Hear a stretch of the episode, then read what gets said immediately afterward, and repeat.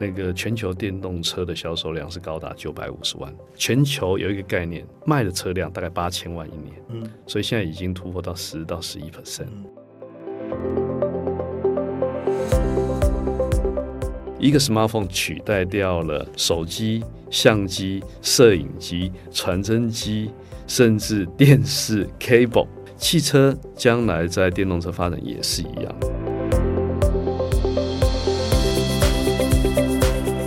但是台湾的企业，我觉得就品牌来讲，长期遇到一个很大的问题，就是除了制造跟代工之外，很难用 consumer product 或者是消费品打入全世界。很大一个原因是，觉得是语文能力不足。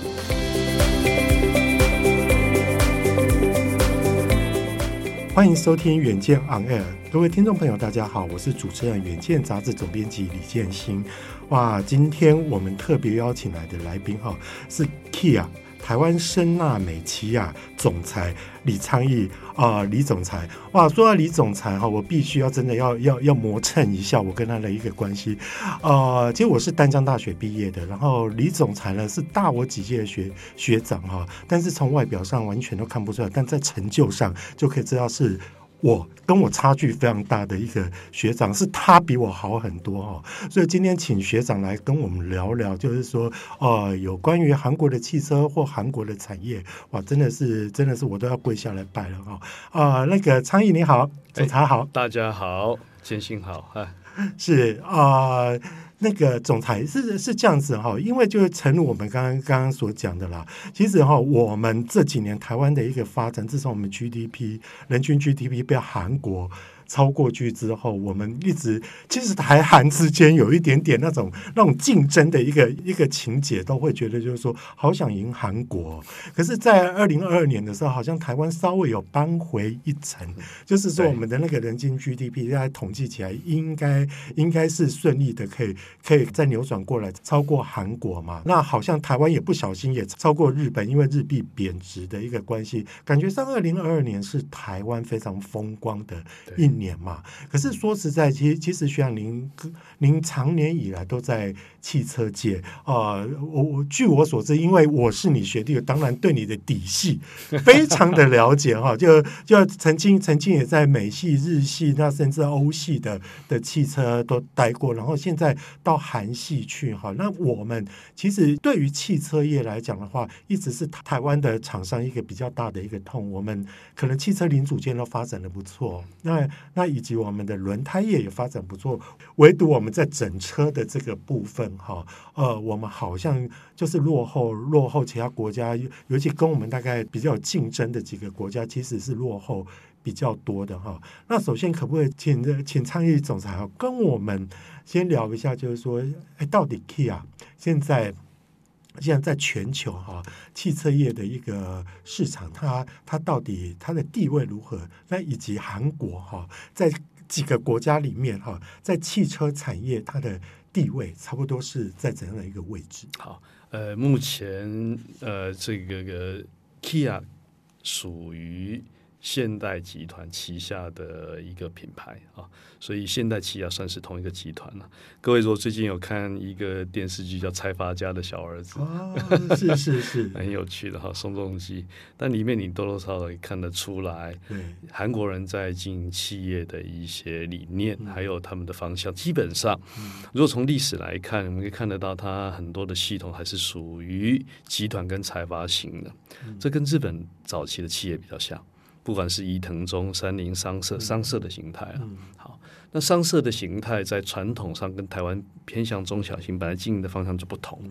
商社具有重大的资源来投入在全世界上面每个地方，因为它基本上很多时间这个是做以 trading 为起家，再来做工业。不管伊藤忠的 case 啊。呃，如果伊藤忠可以这样，就很有名的一本小说，这个三崎丰子的这个不毛地带哈，里面讲那个龙山呐、啊，这个社长那是真实故事。但是你看得到，其实三星也好，他们早期的这个呃，就是创办人也是在日本商社历练过，才回到韩国。那同样三现代也是，现代跟 Kia 集团，嗯、那在这个三十年的演进里面，当然历经了两次非常重大 key 啊非常重大的变革，一个是呃一九九八年金融风海啸啊，金融风暴哦，那一年这个等于韩国的国家几乎都整块破产了，嗯、一个是二零零八年的金融海啸风暴，那过程里面呢，这个本来是个独立车厂。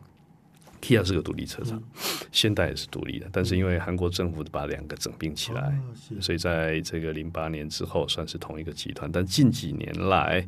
呃，韩国的这个现代起亚企业用了很多这个欧洲上面的一些资源、哦、，designer，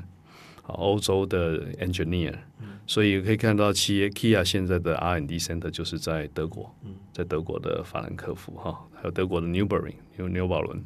那一看得到像我们最近的一些热卖的车种，像这个 EV6，、嗯嗯、我们的 Sportage，、嗯、我们的 Carnival，、嗯、那像 EV6 你看到外观都是以前前奥迪的 designer，内装是这个保时捷 Macan 的 designer，所以看到韩国的 commitment 对于一个企业的国际化，不是只有在影剧、电视、电影。而是在企业上，他也晓得今天跟欧美的差距最好的方式，那就是用这个最棒的 design 来自欧洲啊，最棒的 engineer 来自欧美啊。那这个造就这个企业在这近几年来有很大的一个变革。所以呢，从去年的销售数字也看得出来，它现在已经那个名列全球的第四或第五大车厂啊，那应该已经进到第四了。那这过程里面很大的一个必须要找到它的独特点。它的应该讲跟别的车厂 unique 的地方啊，那谈到这个电动车就是一个很重要的基础。我们都可以晓得，近期里面电池才是电动车的核心啊。那全球现在电池厂产能最大是宁德，就大陆的宁德，它一年可以产到四百六十吉瓦，是相当大啊。韩国现在大概是三百二，但是呢，接下来三年，韩国的 SG、LG 以及现代集团。规划生产供给全球的总电池的能量是一千两百六十万，一百六十一千两百六十吉瓦斯啊，这表示他们有一个非常长远的愿景来做一个突破。所以电动车也好，这个整个销售的这个爆量啊，在这个去年前年就可以看得出来，我们从数字看得出来，韩国车厂现在已经有一席之地。去年二零二二年。那个全球电动车的销售量是高达九百五十万，全球有一个概念，卖的车辆大概八千万一年，嗯，所以现在已经突破到十到十一 percent，前年才六百七十万，所以巨幅的在成长。九百六十万里面的销售量，第一名是特斯拉，哇，大概一百五十万台，嗯，第二名让人家惊讶的是比亚迪，啊，快接近一百万台，第三名是上汽。所以大陆车厂在去年的整个电动车销售量占了全球将近有三十五 percent，第二个是美国大概三十，再来的话就是欧洲啊，差不多这个有十五 percent 左右。但是呢，这个现代跟 Kia 已经可以排名到电动车的产量是第五名啊，还在成长当中。所以我们会看得到，这个是不容忽视的地位了。那谈到，当然也接近刚谈到台湾的车厂，嗯，因为我在纳智捷这工作九年啊，算是首批的员工。那这过程里面呢，台湾还是将来我觉得在新的这个系统下，红海的 H H M I 也好哈，M I H M I H 抱歉啊，那或者是呃现有的台湾的零组件在电动车的产业，还有我们的电控。电能啊，那这些 control 的部分，其实在全世界还是有独到的地方了。现在缺的就是一个可以 consolidate 的品牌。嗯，那我们大家知道，鸿海最近很积极在推这一块啊，所以我相信呢，如果是策略对。也有很很好的机会，利用这段时间赶快可以追上来。其实从总裁的一个分享当中，我们就会知道，其实韩国这个国家的民族性哈，真的是还还蛮蛮令人令我们哈觉得要肃然起敬的。就是说，啊，其实，在九七年的时候，嗯，哎，我很了解，就是那时候真的非常非常非常非常的惨。其实每次哈，台湾都是在。哎，全球很不好的时候，台湾崛起，就台湾有台湾的韧性。可是哈，你说像韩国，每次都是在在那个在在全球的金融风暴的时候跌到谷底，但是他们却能够很快的一个修复。其实刚刚刚刚昌毅总裁也跟我们分享到，就是说哇，他会知道要走国际化，于是他要去吸纳各个各个。国际化，他去把国际国际的车厂的一些优良的血统哈给给注入进来。那尤其我觉得各位听众朋友，大家不要忽略的一点就是说哈，呃，现在电动化的呃电动车的一个风潮哈，其实是不只是风潮，因为它是不得不这样做的一个情况。其实哈，你你说像 COP 二十七。也才刚结束，那刚结束，它其实就像像像挪威跟荷兰啊，他就有提到就这近年呢，二零二五年哈，全面禁禁止那个燃油车上路跟跟挂牌了，不是不是上路，就是说，所以说电动车已经锐不可挡。那台湾当然当然像红海 MIH 在在力拼啊，就是说它是它是做一个平台的一个概念，但是呢，人家像韩国的 Key 啊哇，却已经跑到全球第五了。尤其在中国，中国的这个东西这么强大，又 Tesla 的的一个一个夹杀之下，还能够冲到第五，它是一定有它的一个能耐。就总可以跟我们讲说，其实呃，Kia 为什么会有这样的一个，它具有什么样的 DNA，或者是说哈，它到底是拥有 它跟这些哈前前四名的车厂。最大不同是好是是在哪里？我觉得最重要的两个字必须，我可以这么讲，就是破坏。破坏，破坏，你必须要破坏原本传统车厂的架构跟思维。嗯，那这过程里面，我们可以看到，现在像 Kia，我们在台湾已经有 EV Six，接下来今年它在上 EV Nine，、嗯，可是你看到日本车厂到现在，在这一次的 CES 才可以稍微看得到这个一点点的 Honda 跟 Sony 的曙光哦，他们这个要上新的电动车，所以等于在这个上面的 lag 大概差了三到五年。当然，这有一些历史背景了，因为 Toyota 自己的专利几乎全部都是在 hybrid，嗯，所以他放弃他本来这些世界专利的 hybrid，要全部走到纯电，就必须有一个很大的牺牲，尤其 supplier。我现在 supplier 就比如说在 Toyota 都是很多都是我传统跟我可能一起做我的 supplier 都是五十年甚至有超过七十年的 supplier。那在做电动车变革，你怎么样去舍弃掉你原本的这个油车的呃 combustion engine 的引擎厂、你的活塞厂，这是一个蛮难的抉择啊。所以这个牵涉到的其实范围很广了。那刚回到刚刚所谈的，就是说韩国车厂对于钢厂破坏这件事情，我觉得是说。呃，传统的车厂会有一个思维，那我用油车来改就好了。我汽油车的底盘，我只要把 powertrain 改成电池跟马达，就是所谓电动车。其实不是这样，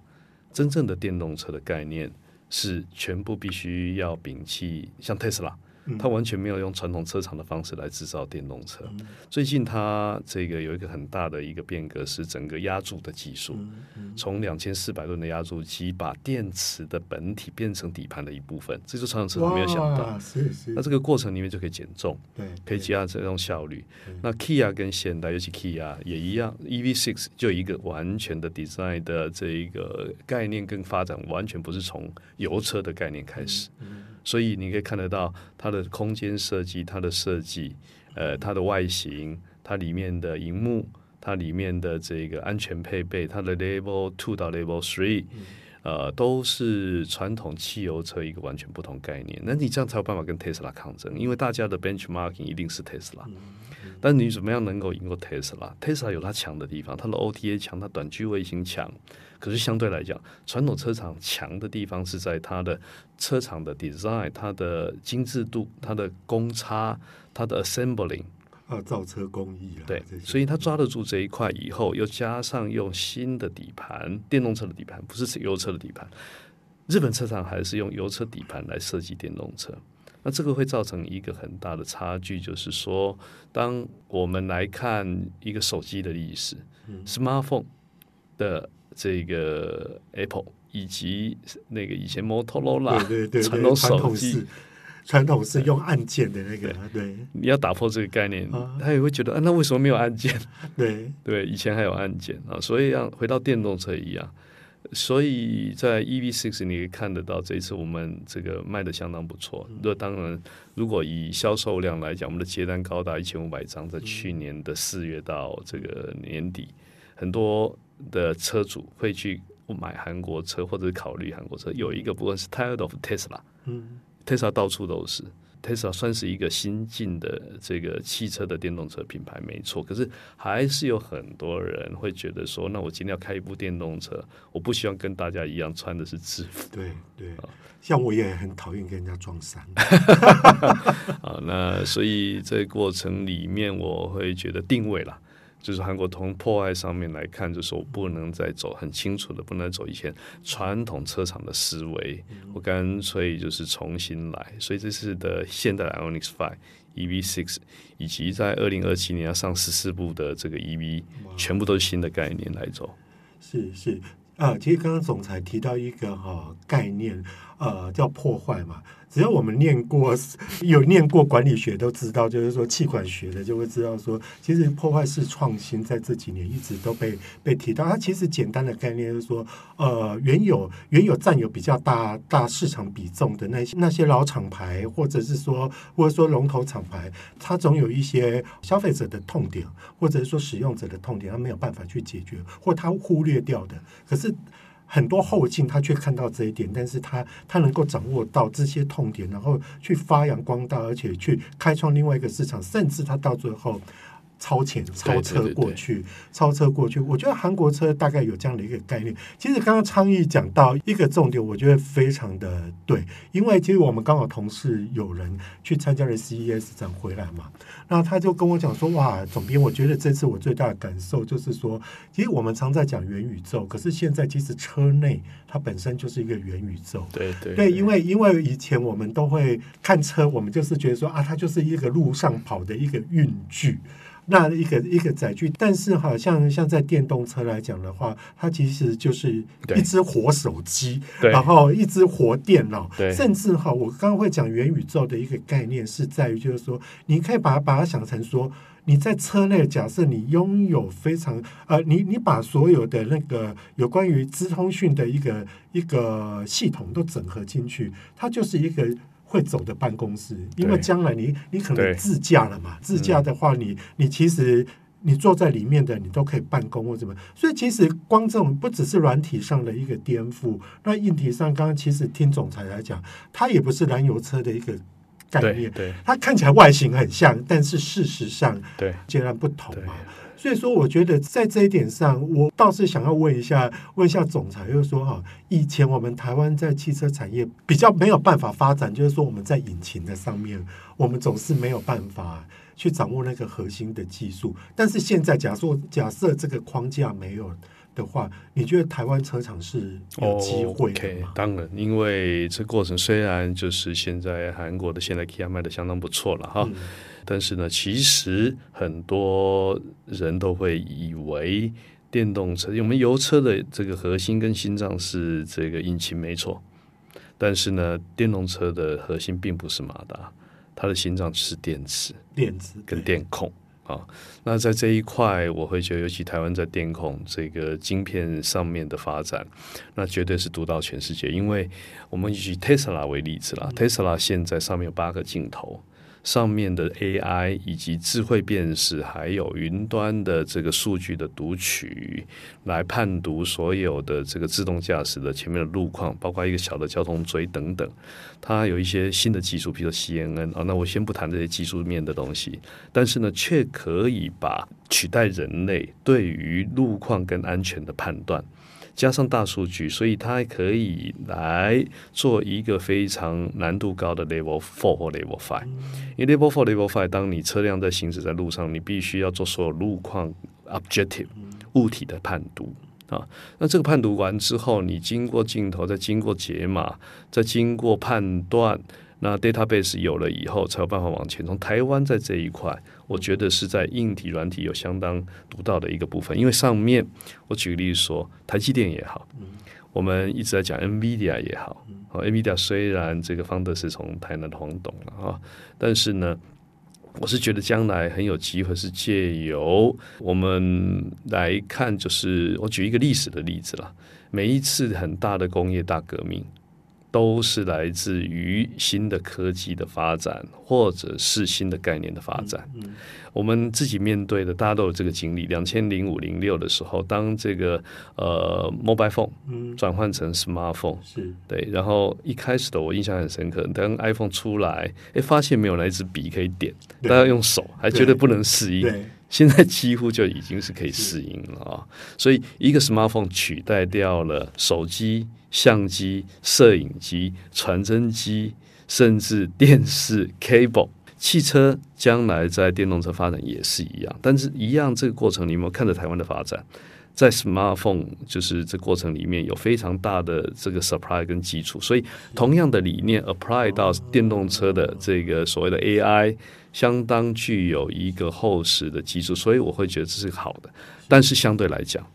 我觉得台湾的这个政府，还有包括相关的，也不能以一个这个只是叫做 supply 的角度来看啊。我们自己本身的这个决心跟变革，其实坦白说，现在还距离香港很大的一个距离。哎，香港为了要能够积极的更换电动车，因为你如果自己一年四十二万台不大嘛。对，日本有五十五百二十万，对，那个韩国有四百八十万国内市场，我们才他们的十分之一不到。但是需要做的事情是，除了海外，也要从这块土地开始，来把绿能跟节能还有减碳，借由电动车来做一个发展。但这是一个循环。我们举个例子，目前台湾的非绿能发电高达百分之八十六，都非绿能，几乎是开发中国家。是这个第二名糟糕的啊，第一名是新加坡了，对，新加坡九十六了哦。那你说很多人在讲说，那你开电动车，你的发电来自于非绿的，那有什么意义？其实观念应该是倒过来，应该倒过来是应该推电动车，同时再把非绿能改成绿能，这才是有帮助的。各位可能这个有趣的数字可能都读过，但有趣，我最近在读一些文章，那个台湾呐，每上升零点一度。我们自己这个重度忧郁的要增加零点七 percent，也就是说，因为天气急急剧的变化，对啊，那每一年因为这样增加零点都要多死呃将近四千个人是因为那个减碳跟排污造成的，所以大家有时候觉得跟我没关系，有关系的。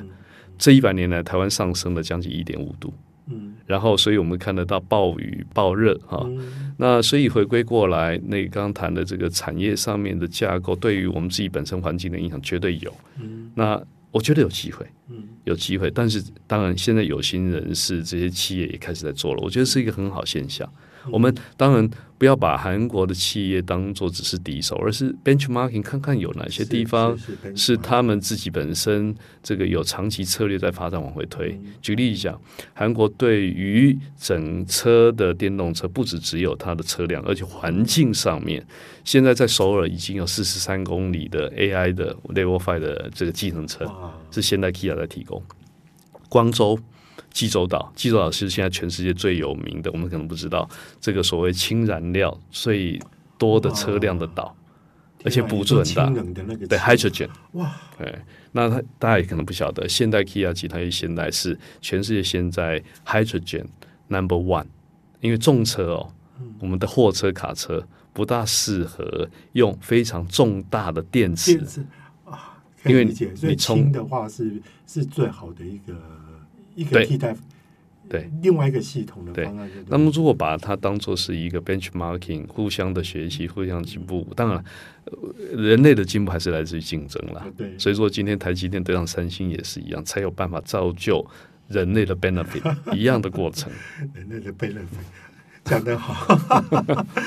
是一个刚从总裁的一个分享哈，我们就会知道，就是说其实。其实这个也会让我去去去想到一个事情啦，就是说任何科技的一个发展，像以台湾来讲的话，呃，我们的技术大概大概技代工那么多年，我们的技术能量是绝对够。还有刚刚刚刚总裁有提到说，台湾有非常。很多的方面，不管是在镜片，或者是说在其他的的的的一个零组件上面，或许我们都是已经准备好了。对。但是最重要的，其实我们落地到本土的市场却是不可或缺的。好，这里其实我觉得，呃，本土其实是，但市场不大啦。嗯，但是你需要有一个 commitment 来 deliver，把这边当做是一个实验室或 playing ground 也都 OK。但是台湾的企业，我觉得就品牌来讲，长期遇到一个很大的问题，就是除了制造跟代工之外，很难用 consumer product 或者是消费品打入全世界。很大一个原因是我，你要真的问我，我觉得是语言能力不足。嗯，对，我们鲜少就是韩国几乎在这个商，当然商社有商社好处啦，嗯，能够讲一个商社能够讲五六个语言的相当多，然后可以派驻到。这个像最近我就有一些感触，我对应的这个 Kia 的这个应该讲海外部的这个窗口，他们可能年纪轻轻的四十岁就已经在匈牙利，可能在德国都派驻过了，所以他会讲部分的德语，他可能也会讲这个其他的语言，那这个是一个不是短期可以培养的。如果你要一个国际人才培养，至少要二十年的在座，而且了解当地文化。那这个事实上是韩国特别从日本企业学来的，理解，商社学来的啊。但我们有没有这样 commitment？譬如说，我们到最近才有这种说全英文化，还要等到可能这个三五年后政府才推啊。那当然这一块我是觉得是台湾最缺的了。嗯、那所以现在的企业家我也在谈，需要有一些比较 long term 的 vision 来培养这一块。嗯、举例讲，这个 talent pool 啊，如果说一年有两百个这个真的是企业赞助的派驻海外的这些这个年轻人，给予比较高的薪水，嗯、甚至让他在住在这个全世界每个地方。嗯、你看，若十年你就有两千个。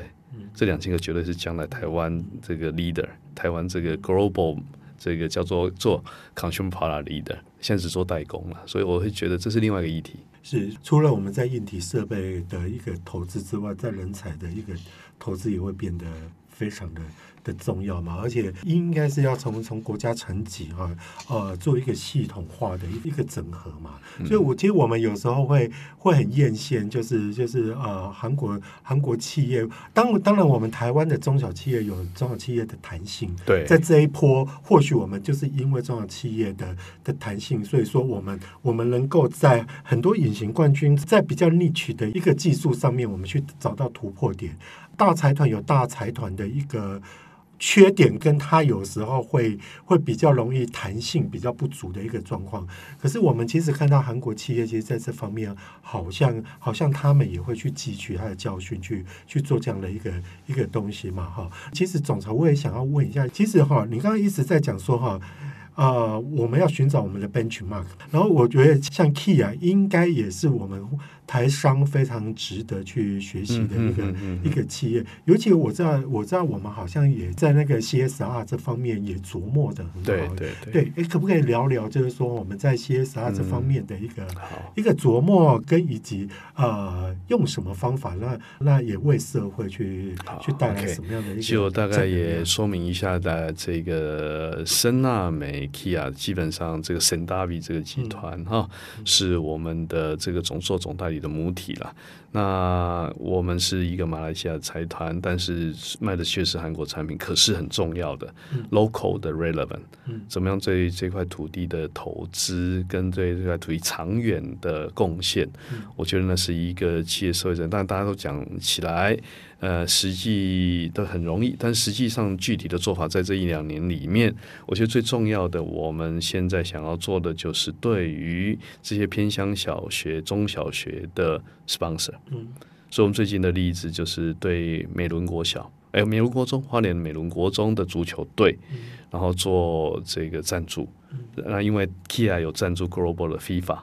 世足赛啊，所以我觉得这是一个很好的连结。怎么样借由企业的力量来让这些没有资源的小学、中学，他们又对于我们企业上面定位可以相连接的这个所谓的叫做共同点。找到一个我们在 CSR 同时可以帮助企业这不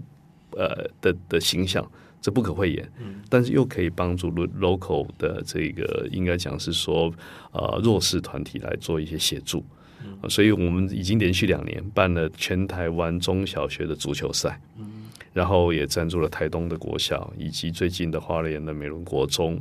那这就是一个例子，在社会责任上面长远的来做一个 sponsor 了。我们今年还有一些计划，今年还有一些计划是说，像去年我们也赞助了这个台湾的 KOM，嗯就是自行车的公路比赛，那是一个全世界呃十大比赛之一，从花莲到骑到五岭。那我们中间也做了一些 sponsor，我们最近也想就是说把一些这个呃比赛的公路车可以捐给这些台湾的学校啊。那这个很大一个过程是希望能够不是只有电动车了，电动车上对这个社会是有贡献的，在排能减碳，可也有一个部分是跟企业的形象上面的定位，我们走的是都是 sports sponsor，啊，不管是澳网，不管是 FIFA 啊，那这些等等。跟我们 local 有走向足球，甚至将来有网球做一个连接，这样的话是一个最好的方式啊。那除了这个以外，当然电动车是一块，对对这个排排碳的贡献呢，我们可以简单看一下一部电动车其实对于排碳减碳有多大的帮助啦。一部汽油车平均一公里所耗的 CO2 要排两百两百克。也就是说，我们平均一台车，如果说跑两万公里一年，就将近四吨油车了，啊，相当的对环境是破坏很大。你同样的跑两万公里的电车、电动车，那它排碳是零。所以说，台湾现在保有台数一年是八百万台，嗯我们在路上跑的，嗯，八百万台，一台如果排四吨，三千两百吨的 CO2。当然，很多人在 argue 是说，那电动还是因为油充电是非绿能的。刚刚我也讲了，但如果今天计算进来非绿能的电，一部电动车要扛的部分大概是八十克左右，也是只有它的这个大概三分之一左右啊，三分之一不到。但所以我讲的说，电动车的推广对于我们的环境，还有包括整体的排碳是相当有帮助了。台湾现在每个人排碳将近十一吨。一年，韩嘿，亚洲最高是韩国十二吨。那台湾为什么排碳这么高？呃，香港只有我们的一半，六吨左右。那就是因为我们大部分的每个人平均下来，因为非绿能的发电造成的结果。啊，但这个议题就很复杂，要回到核电吗？或者其他绿能可以取代？但这条路势必得走，才有办法。达达到建新你刚刚谈的冰岛、挪威这样二零二五的这个所谓真的叫做零排碳，甚至碳中和是啊。那这个议题让 global 大家都很重视了。但是我会觉得在台湾，其实慢慢大家已经有感受到这种所谓痛苦指数对气候上的影响是越来越大。好，尤其夏天的暴高温，冬天极冷，对，那每次下大雨都是这个伤害很大。再来，我们因为呃，排碳或者是这个 PM 二点五，造成我们的心肺功能上面的疾病，在台湾是相当严重。哦，哎，那刚刚也谈了，呃，这个呃，只要是上升零点一度，台湾就是这个每一年要多四千个人哈。哦要死于这个所谓的叫做呃肺部上面的障碍。是是，那电动车的这个贡献对于交通上面运输来讲是一个非常大的重要的因素啦。但是我们来看一下，检视一下全球这个排碳，假设比例上面最高的还是工业。嗯。啊，第二的是这个发电。啊，第三的才是交通运输，大概十六 percent。啊，所以交通运输这一块。虽然十六 percent 还是相当的重，啊，所以我会觉得那是当然讲每一个人的责任啊，所以回归过来，那就是实际去做吧，多卖一些绿能的电动车，那就是真的是对每一块有贡献。一部电动车如果刚刚谈的，那就可以省四四万吨的 CO2 哎，是，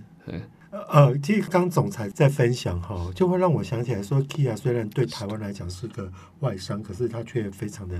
了解台湾的的问题，那尤其尤其我们都知道说，其实现在每一个企业都会想要做做 CSR 啦。但是问题，哎，我我会蛮想要问一下，就是说哈，其实 CSR 很多企业来讲的话，他们难不是难在有没有心，而是南站要选什么主题，对，而以及就是说选哪一个，对我到底要尽多少力哈，然后去投资在哪一个方面。我必须要非常坦白的讲，你不只要对社会有利，对你企业也能够回馈的过来。所以我想要问一下，问一下昌义总裁，就是说，IKEA 的角度，它又是一个外商啊，你们在选择，就像你刚才讲的，你的 sponsor 大部分都是在 sports，为什么会去选这样的一个主题？OK，好，对，这个其实跟一个品牌的定位很有关联。我用品牌的定位就是叫 Movement that inspires，重点是启发，嗯、移动启发人的启发。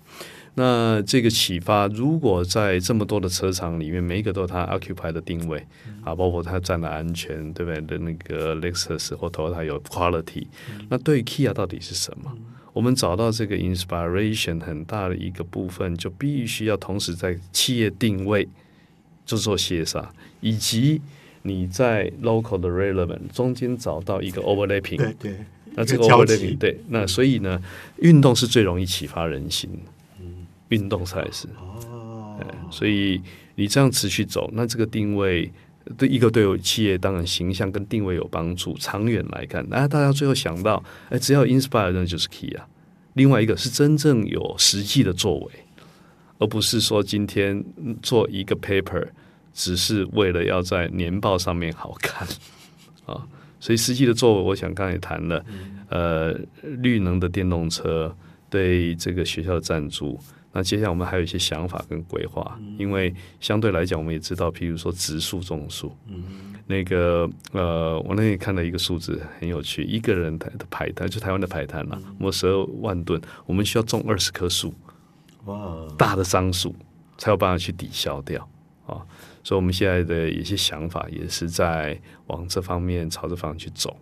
是，其实听昌义总裁这样讲，我觉得我内心还蛮感动的哦。一个外商哈，他其实在台湾还这么有心去推动这么多的一个事情，难怪我现在在路上哈，越来越能够看到我们 Kia 的车，就是说越来越受到台湾人的一个、oh, 一个喜爱。我记得早期啦，我们都会觉得说啊，韩国车都会考虑一下，可是现在大家好像对于韩国车的那个整个印象都有颠覆，所以说其实我觉得不管。Kia 也好，或者说说其他的韩系车种来来讲的话，我相信在台湾应该是越来越接受度越来越高，尤其在电动车这方面又发展的的更好。其实一样，我们从手机的观念来看，像三星也很受 popular 哈，那也不大这个目前来讲 global brand 不大会只是说因为国籍或国别啊，很多的领主还是来自各地，所以我相信只要是说对我们人或社会呃有 benefit。不管使用的便利性啊，然后它的这个就像刚刚杰西你讲的这个 Metaverse 在车上也是